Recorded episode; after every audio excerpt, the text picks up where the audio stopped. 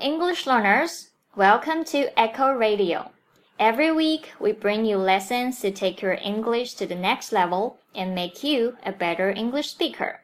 I'm your host, Melody. It's another Wednesday, but there still seems to be a whole lot of work left from last Wednesday.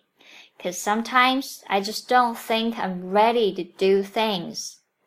It's exactly like the song I'm presenting you now, the lazy song from Bruno Mars.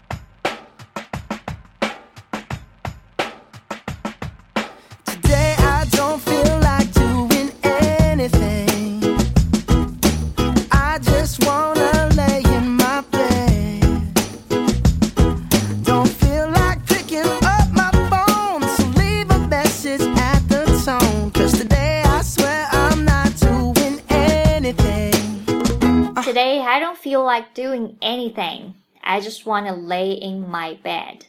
Is it what you're thinking about at the moment? If you're one of those who like to put things off till the last minute, it means you are a procrastinator.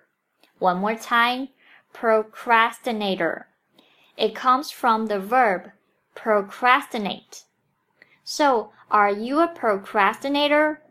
If you're not quite sure about it, Please listen to the following questions and answer yes or no. 接下来，大家可以用三个问题来判断自己是不是一个 procrastinator 拖延症患者。Question number one: Do you have a long list of things to do, but keep checking WeChat moments instead of doing any of it? 你是不是明明有一堆事情要做，却还不停的刷着微信朋友圈呢 ？Question number two. Are you always in a rush to meet the deadlines? 你是不是总要磨蹭到最后一刻才开始动手做事情呢？Question number three. Were you thinking about cleaning your room and doing the laundry and then you found this echo radio, so you stopped and started to listen instead? 你是不是正打算要收拾一下房间、洗洗衣服？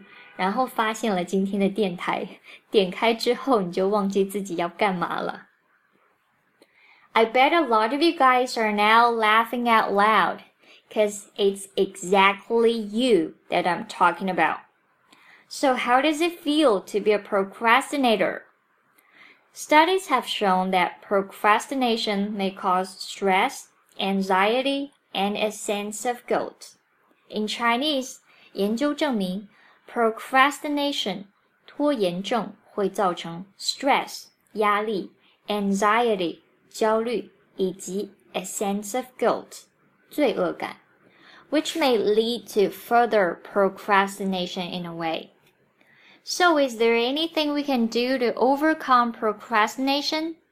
If you ask me, absolutely there are a lot. Most importantly, I think you've got to prioritize the projects by the dates you need to have them completed.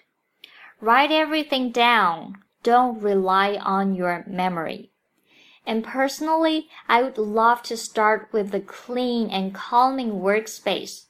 So it might be helpful to get your desk organized first. And since the very reason for procrastination may be the lack of self-discipline, you better do what you know that needs to be done even when you don't feel like doing it. Cause every day you wait is another day you lost. So lastly, remember, it's always easier to keep up than to catch up. Keep up, 保持, catch up, 追上,赶上. It's always easier to keep up than to catch up. One more time. It's always easier to keep up than to catch up.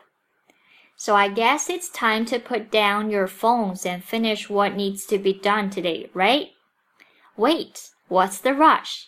Before you go, why don't you reply to our public account and share with us how you overcome procrastination so that we can learn from each other. Alright, procrastinators, that's so much for today. The script of today's podcast is written and produced by Melody. Thanks for listening. We'll see you next time on Echo Radio.